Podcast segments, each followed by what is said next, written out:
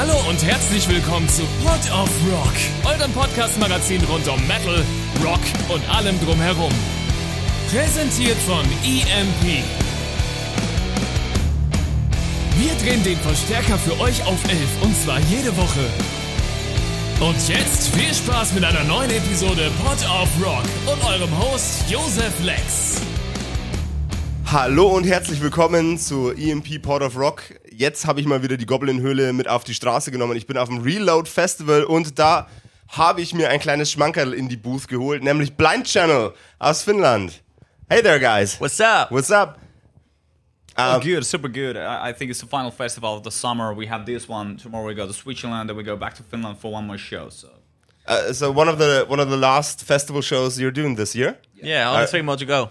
Uh, three three more to go. Yeah. Um, are you excited for the for the upcoming ones? Are you ex- excited for uh, what will um, happen on the uh, at the Reload Festival today? Of course, we're super excited. Can't wait. It's only a couple hours till the show.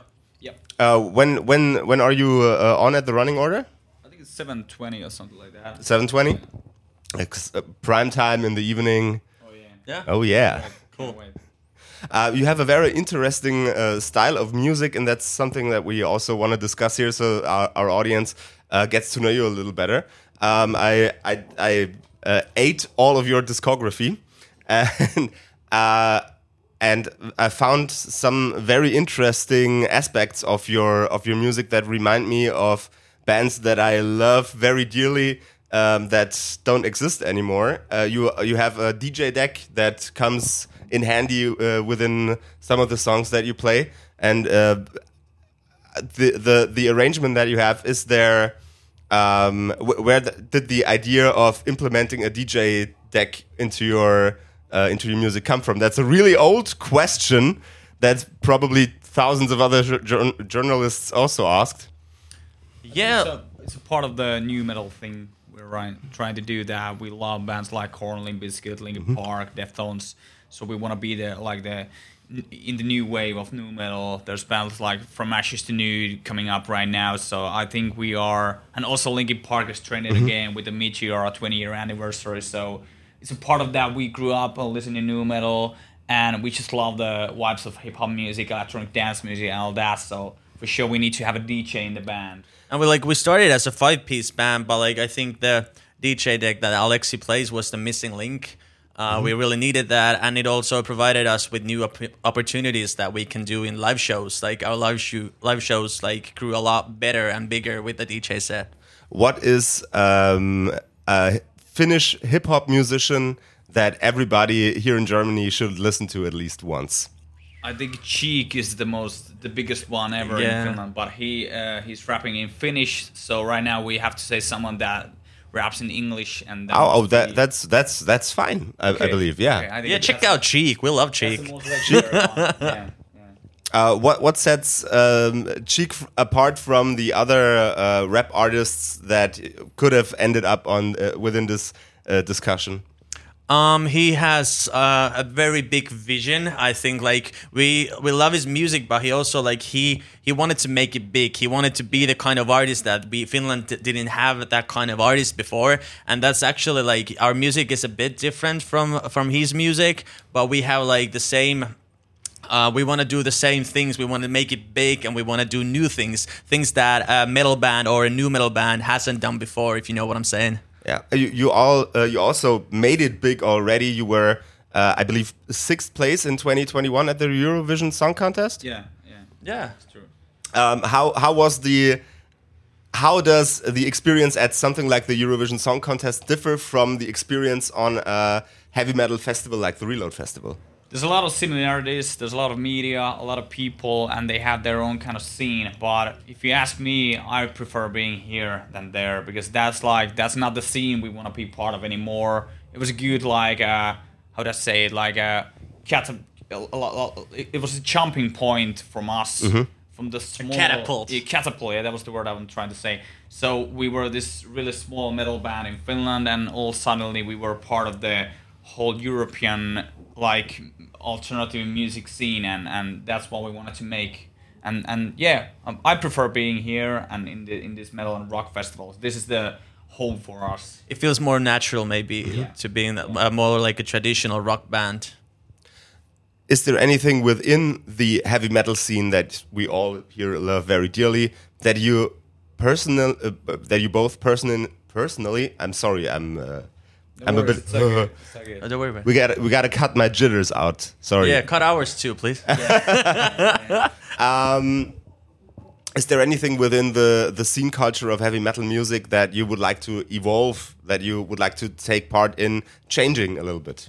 I think it's in a good road right now. The the heavier music scene, it's like it's coming back. Where we, we felt like it was gone for a moment, like from the mainstream music. Of course, the scene always existed, but you didn't hear those songs on the radio or or or something like that. So I think it's Right coming now, it's coming back to the spotlight, and it's like doing more crossovers with like with hip hop music or fucking electronic dance music or whatever is happening, and that's also that's always a good thing that there's new music, new kinds of music, even new genres being born, and like the boundaries of music are being br- broken all the time, and that's what we're aiming to do, and we also love the artists and songs that do that as well.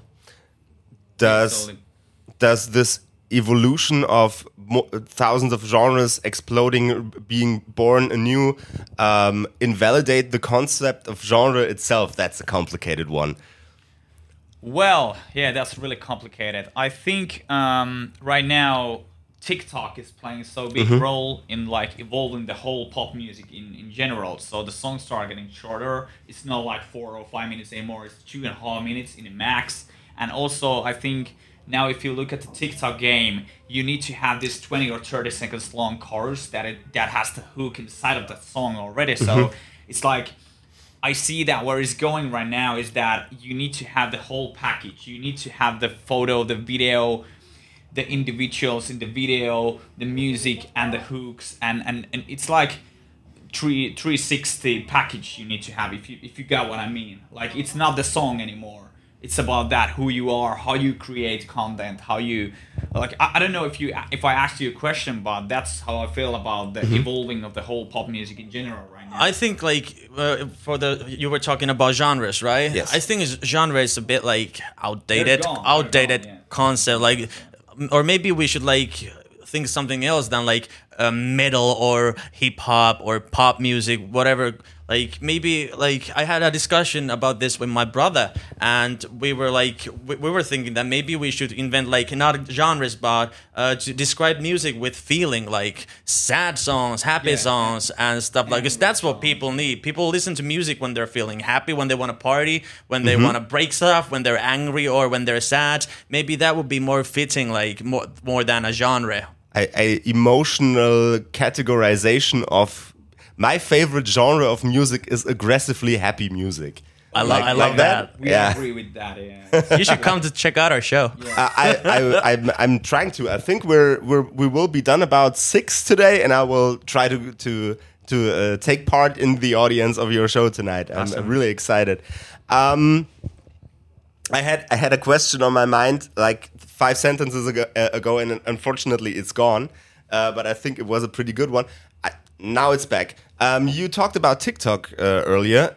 Is there a creator on that platform that you would love to collaborate with within your style of music within your band? I think nowadays it's like there's a lot of like creators and, and bands that they're crossing over. So we feel that, for example, what Bring Me the Horizon is doing on TikTok right now, it's something that we aim for, but we don't want to be a copycat of them. So we just kind of takes the influence how to be in the game of 2023 or even 2024. So we need to we need to kind of look ahead what is happening next. So I would say that yeah, all the rappers, the big rappers like Scarlxrd and and well Post Malone, and mm-hmm. also a lot of bands like yeah Bring Me or even Enter Shikari, they have a really good game on TikTok. But if I would have to say one creator right now, I should. I have a lot of like in my mind, but it's so hard to pick only one because there's a lot of them and I love them all. So yeah, it's so hard to pick only one. But I think if we could make a collab with Bring Me on only on TikTok, that would be awesome with the band itself. collaborating on th- th- this would be a very interesting uh, interesting so, uh, uh, idea like 30 se- uh, 30 second uh, TikTok song. Both bands, the shortest music video of all time. You're, Yeah. you're looking at the future right now. bro. That's a cool. Con- that's a cool like- concept. That's like that. That's what the future will be. I'm telling you. I'm not even kidding. That's where it's going right now, with a quick speed. Yeah. within within the context of uh, permanently changing social media platforms, what do you believe will be that? That's uh, absolutely not a musical question right now.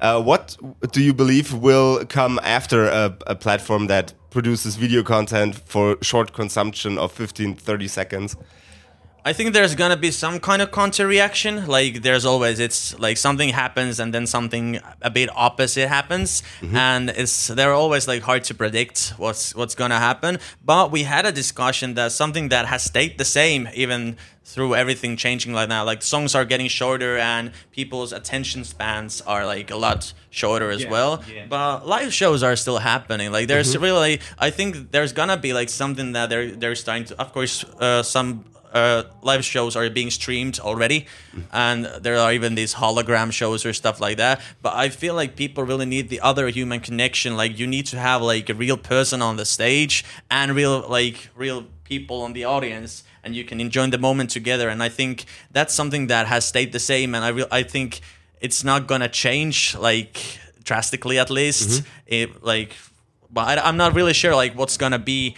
Uh, what's gonna happen after this like when the show songs get super short maybe someone releases a song that is 10 minutes long and it's awesome and it be- becomes the biggest hit and it's all over the radios and all of a sudden the radios are playing a 10 minute song that would feel f- weird right now like Yeah. i could never believe that something like that will happen but who knows like you never see you you, you can never predict these things I, I I'm, I'm thinking of master of puppets right now for some Or reason Black Parade. or Bl- Black Parade oh yeah Yeah. yeah.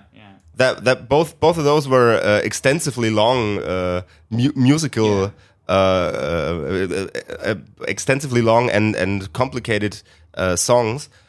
Um, if you would write the 10 minute song that will bang everybody's ears after TikTok has gone for has been gone forever what would you what what would be the what what um what would be the topic this song circles around I have an idea. Like it's it, the song will be called eight minutes and twenty seconds, and it will be eight minutes and twenty seconds long. Because if the sun explodes, uh, the Earth has eight minutes and twenty seconds.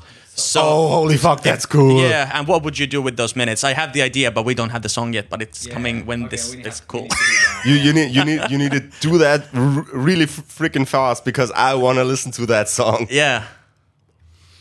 Before the sun explodes, you out there should invest your time in going to more shows and also in taking care of each other, taking care of yourselves, listening to more and more Blind Channel, and of course, for more rock and roll.